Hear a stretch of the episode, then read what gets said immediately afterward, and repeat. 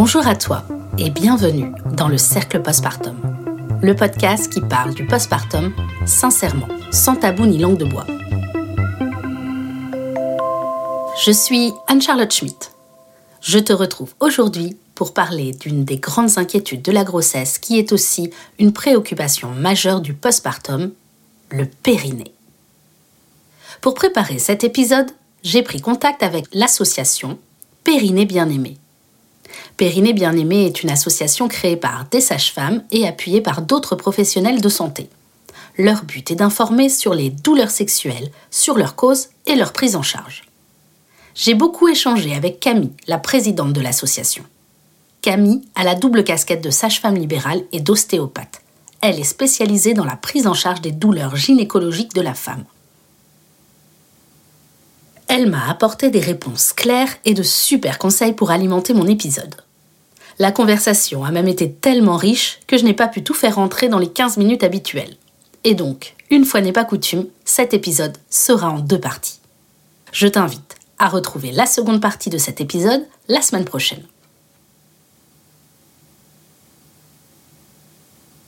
Ça fait longtemps que j'avais envie de parler du périnée. Le périnée est toujours source de questionnement au moment d'une grossesse. Il n'est d'ailleurs pas rare qu'une femme découvre l'existence du périnée au moment de sa première grossesse. Et alors là, c'est parti pour l'angoisse. Entre épisiotomie, fuite urinaire, descente d'organes et rééducation, on entend tout ce qui est nécessaire pour générer de l'angoisse et des cauchemars. La presse féminine et les réseaux sociaux s'en donnent à cœur joie pour alimenter les dictates et les fantasmes autour de ce fameux périnée. Mais déjà, pour commencer, c'est quoi le périnée concrètement? Si je te dis ischio-caverneux, bulbo-spongieux, releveur de l'anus, noyau fibrocentral ou encore faisceau puborectal, je suis sûre que cela ne te parle absolument pas, n'est-ce pas? Eh bien, tous ces termes d'anatomie barbare désignent des parties du périnée. Notre ami Wikipédia nous dit du latin périnéum autour des voies évacuatrices le périnée est la paroi inférieure du pelvis, fermant le détroit inférieur. Il diffère entre l'homme et la femme. Eh ben oui, les hommes aussi, ils ont un périnée. Le périnée a pour rôle principaux la continence urinaire et fécale et la reproduction pour partie. Les muscles du périnée jouent un rôle important pour la sexualité. Et c'est là que commence à mon avis la désinformation. Parce que Wikipédia enchaîne avec après l'accouchement, certaines femmes ont un relâchement du périnée. Elles doivent acquérir son tonus. Acquérir son tonus, euh, c'est-à-dire, euh, parce qu'avant elles n'en avaient pas. Je comprends pas très très bien. Mais bon, je vais essayer de profiter de cet épisode pour te parler du périnée et j'espère défaire certaines croyances. Les deux grandes choses à retenir, je vais te les donner tout de suite. La première, c'est qu'il faut faire de l'éducation périnéale plutôt que de la rééducation. Donc ça veut dire qu'il faut faire ça au cours de la grossesse. Et je vais t'expliquer pourquoi. La seconde info qu'il est très important de connaître est que le périnée en postpartum ne doit pas être douloureux. Et en tout cas, s'il l'est, il faut mettre en place des mécanismes pour qu'il ne le soit plus. Alors, commençons par le premier point, l'éducation périnéale. L'éducation périnéale se fait idéalement au cours de la grossesse. Et donc, pour parler de l'éducation périnéale, eh ben, je vais te parler de la période prénatale pour mieux anticiper la période postnatale. Alors, peut-être tu te demandes pourquoi faire de l'éducation périnéale. Le but est simple te permettre d'être autonome dans le postpartum immédiat et les semaines qui suivent.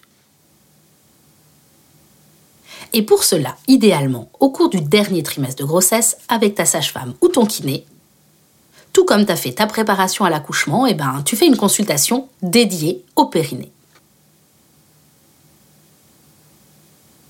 À savoir tout de suite, une consultation dédiée au périnée en tant qu'éducation et préparation du périnée, cela n'existe pas officiellement. Et c'est bien dommage. Cependant, rien n'empêche la sage-femme de t'en proposer une. Et si ce n'est pas le cas, rien ne t'empêche d'en demander une au cours de ton suivi prénatal. Et alors, qu'est-ce qu'on y fait pendant cette consultation? Eh bien, on va faire le point sur ton périnée. comment ça marche, l'anatomie, les fonctions? Et surtout, tu vas prendre un temps pour apprendre à le mobiliser. Retiens bien ce mot parce que c'est un des mots-clés de l'épisode. Qui dit mobiliser dit apprendre à le contracter, mais aussi à le relâcher. Car voilà un grand secret. De manière générale, les femmes sont dans une dynamique de contraction du périnée tout le temps. Et pourtant, cela n'est pas du tout dans la physiologie de celui-ci. Le périnée est un muscle trampoline qui doit se mouvoir. Il se contracte et se relâche en même temps que tu respires. Et pourtant, on voit partout l'idée de muscler son périnée. Pour prévenir les descentes d'organes, pour une meilleure sexualité, pour avoir un vagin plus jeune et je ne sais quel autre argument. Pour te vendre tout et n'importe quoi, de la sonde de rééducation à domicile à des applications sur ton smartphone ou encore des gélules miracles. Tu vas le comprendre, cela n'est que bullshit. Euh, pardon cela n'est pas l'idéal. Un périnée en bonne santé n'est pas un périnée musclé. Et non, un périnée en bonne santé est un périnée que tu es capable de contracter et de relâcher. Tu vas voir, je vais le répéter beaucoup au cours de l'épisode, mais c'est vraiment important. Alors, petite application au postpartum, puisqu'on est là pour parler du postpartum aussi. Souvent, en postpartum, tu as mal. Donc, par réflexe, tu te contractes et tu contractes également ton périnée. Et plus tu contractes ton périnée, et eh ben plus t'as mal. Et voilà le cercle vicieux. D'où l'importance de savoir détendre son périnée. Autre cas, le périnée a été très distendu pendant la grossesse et l'accouchement, et il va perdre de sa capacité de soutien. Et avec, tu peux avoir des pesanteurs, des fuites urinaires, de gaz ou de sel. Eh bien, la consultation d'éducation périnéale pendant la grossesse va te permettre d'apprendre que tout cela, c'est OK et c'est normal. Durant cette consultation, quand le professionnel voit que tu sais contracter et relâcher ton périnée, eh bien t'as tout bon. Il peut te donner quelques exercices à faire de temps en temps dans la journée, type je serre, je relâche, et cela deux ou trois fois, idéalement après être allé faire pipi par exemple. Juste histoire de mobiliser ton périnée. Petit aparté sur le massage du périnée pendant la grossesse. Sache que les études ont montré que la pratique du massage du périnée ne diminue pas les déchirures. La seule chose que cela diminue, c'est la douleur en postpartum. Alors, ça, c'est pas rien. Mais il n'est pas nécessaire de le proposer systématiquement, parce que dans la réalité, pratiquer le massage du périnée avec son gros bidon, eh ben, c'est pas toujours évident. Donc, si tu as très envie de le faire, c'est top, et ta sage-femme doit t'encourager et t'expliquer. Eh ben sinon, pas de culpabilité. Le message important, c'est d'être bien dans le postpartum.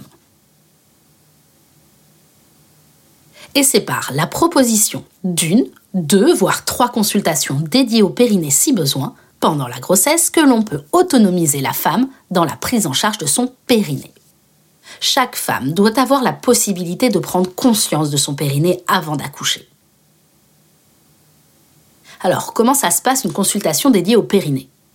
Un petit peu de théorie, quelques notions d'anatomie, comment cela fonctionne, mais pas besoin d'un cours de deux heures non plus, hein, c'est pas ça le plus important. Il est possible de te faire sentir, de te faire mettre ton doigt dans ton vagin, et de voir commencer lorsque tu contractes et tu relâches. Tu réalises d'abord les exercices en position allongée, et puis après tu les refais en position debout. Tu te lèves et tu les refais. Et quand tu sors de cette consultation, tu sais que ton périnée il est dans ton corps. Tu sais à quoi il sert et comment le mettre en mouvement. Tu te réappropries ton corps. Mon petit côté militante reprend le dessus car cela me révolte toujours un peu de me rendre compte que beaucoup de femmes, eh bien c'est au moment de la grossesse et de l'accouchement qu'elles découvrent leur périnée.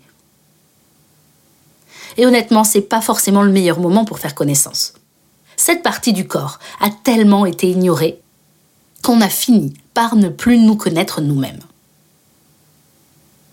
Bah tu vois, moi je trouve que cela, ça devrait être enseigné dès l'enfance, à tous. Et oui, j'ai dit tous, pas toutes, à tous, les hommes et les femmes. Dans les manuels scolaires, on peut trouver le pénis ou les testicules. Mais à quand la vulve, le clitoris ou le périnée? Bref, je reviens à cette fameuse consultation.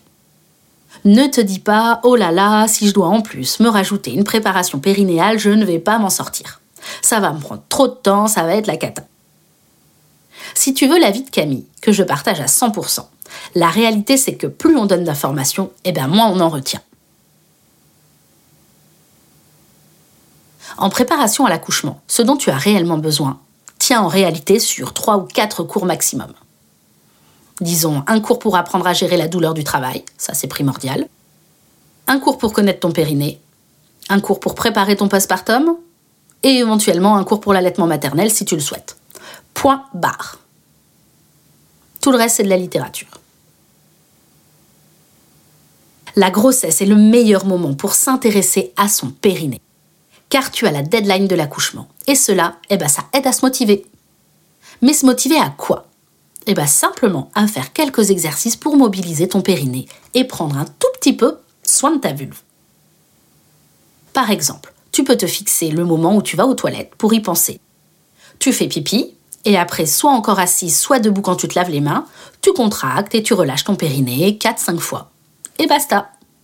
Et pour ta vulve, eh bien, c'est aussi simple soit après ta douche, soit au moment de te coucher. Tu l'hydrates simplement avec une huile. Une huile de coco, de jojoba, amande douce ou encore onagre. Cela va assouplir les tissus. Et voilà, on n'en parle plus. On peut te poser la question de savoir comment tu cicatrises, parce que ça c'est intéressant. Si tu n'as jamais eu de cicatrice, tu peux te demander comment, quand tu as un bouton de moustique par exemple, eh ben comment il cicatrise.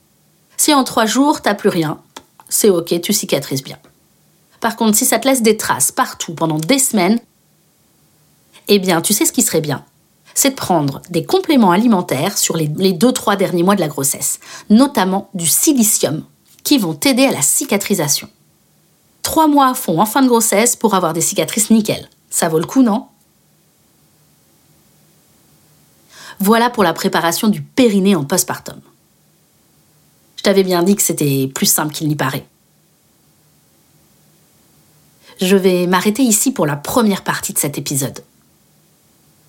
La semaine prochaine, je t'expliquerai les principes de la prise en charge du périnée en postpartum. Je te donne donc rendez-vous mercredi prochain à partir de 7h pour la seconde partie du périnée dans le postpartum. Je te remercie pour ton écoute. J'ai écrit cet épisode avec la participation de Camille Tallet, présidente de l'association Périnée Bien-Aimé tu peux trouver des informations et des professionnels de santé spécialisés dans la prise en charge des douleurs périnéales sur leur site périnéebienAimé.com. Tu peux également adhérer à l'association pour la soutenir dans ses projets.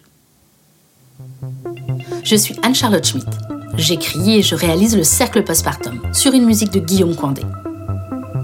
Je te remercie d'avance de prendre un tout petit temps pour laisser 5 étoiles et un commentaire sur ta plateforme d'écoute afin de soutenir le podcast du Cercle Passepartum. Retrouve toute l'actualité du Cercle sur Facebook, LinkedIn et Instagram. On se retrouve la semaine prochaine. Et en attendant, bon postpartum à toi